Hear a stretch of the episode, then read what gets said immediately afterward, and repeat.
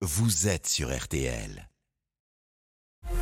Stéphane Carpentier. RTL Matin jusqu'à 9h15. Et en ce dimanche, il est 9h 10. Merci de nous rejoindre. Nous avions envie ce matin de comprendre le pourquoi du comment de cette déferlante de cocaïne sur les côtes françaises. Une marée blanche dont nous vous avons parlé ces derniers jours sur RTL. Des tonnes retrouvées sur les plages de la Manche ou saisies dans le port du Havre. Pourquoi et comment? Les questions que nous posons ce matin à Christian de Rocchini, numéro 2 de l'OFAST, l'Office anti-stupéfiant. Bonjour à vous.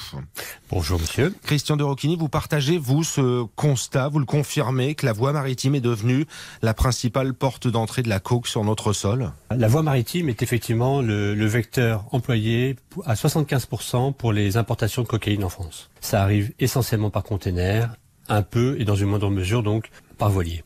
Et en termes de chiffres, la cocaïne en France, ça représente quoi? En termes de quantité, en termes de saisie? Il y a quelques années, il y a 6-7 ans, on disait, pour avoir un ordre de grandeur, une tonne d'héroïne, 10 tonnes de cocaïne, 100 tonnes de cannabis. Aujourd'hui, on constate qu'on est à 1,4 tonnes d'héroïne, on est à quasiment 28 tonnes de cocaïne, 128 tonnes de, de cannabis. Donc l'explosion, l'explosion, c'est la cocaïne. Et c'est la cocaïne depuis depuis 2-3 ans en fait, où effectivement il y a eu les saisies de produits stupéfiants, de cocaïne, ont été multipliées par deux euh, en un an. Voilà, ça c'est l'évolution, ça veut dire que c'est beaucoup plus qu'avant en termes de cocaïne, euh, Christian de Rocchini. Les prix, ça vaut quoi aujourd'hui? On l'achète combien le kilo en Amérique du Sud par exemple et on le revend combien en France ou en Europe? En Colombie, qui est le pays, le principal pays euh, producteur de, de cocaïne, la, le kilo, il est à euh, 1000 euros à peu près, pour vous donner une idée. Quand il arrive chez nous, en gros, il est à 30, 35 000 euros. Et après, quand on va euh, dans le détail, il est à 65 euros le gramme. Donc effectivement, on voit que ce qui lui donne de la valeur, c'est beaucoup la traversée de l'Atlantique. Absolument. Donc c'est un marché juteux, on le comprend bien avec les chiffres que vous avancez ce matin sur RTL.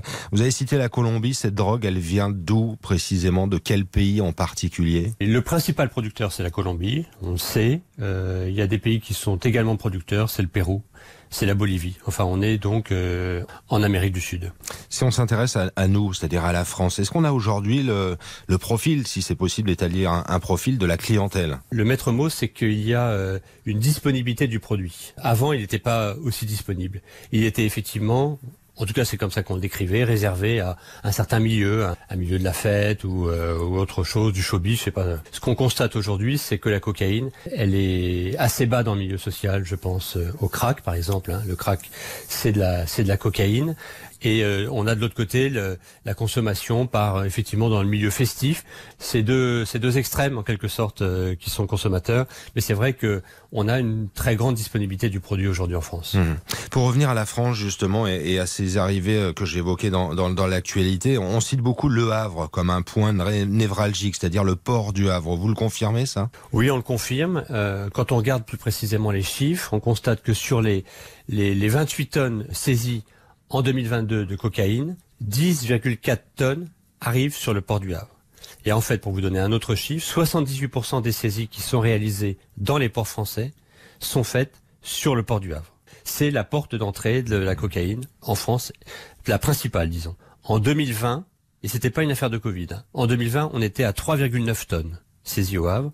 Et en 2021, on est passé à 10,3 tonnes. Mmh. On a eu une explosion en 2021. Ça a très légèrement augmenté en 2022. Et donc, il y a un sujet, et c'est la raison pour laquelle le, le ministre de l'Intérieur et des Outre-mer a fait des annonces à l'occasion de la communication des chiffres pour dire qu'il allait multiplier par trois les effectifs de policiers sur le port du Havre. Comment elle, elle peut sortir du port du Havre, cette drogue, par exemple? Comment comment c'est géré? Est-ce qu'il y a des réseaux qui sont en place dans, dans un port comme celui-ci? Il faut savoir que quand on parle de cocaïne, on parle d'organisations criminelles qui ont euh, des les sorties des ports. Ça veut dire qu'ils ont effectivement des individus qui sont en mesure de leur garantir des sorties.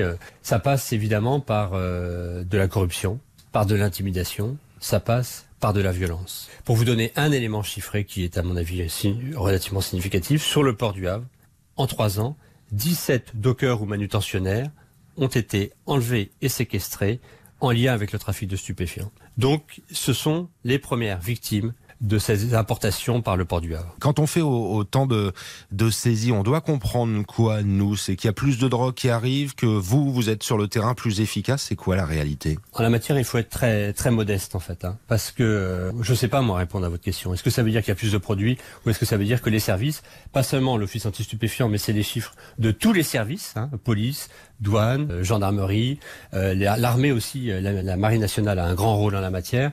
Donc on ne sait pas répondre. est-ce qu'on a été meilleur J'espère. Mais est-ce qu'il y a eu beaucoup plus de produits? Je le crains. Merci de nous avoir détaillé la situation, Christian de Rocchini, numéro 2 de l'OFAST, Office anti-stupéfiant, directeur adjoint donc de l'OFAST, d'avoir été l'invité de, de RTL matin, week-end. Merci à vous. Merci beaucoup.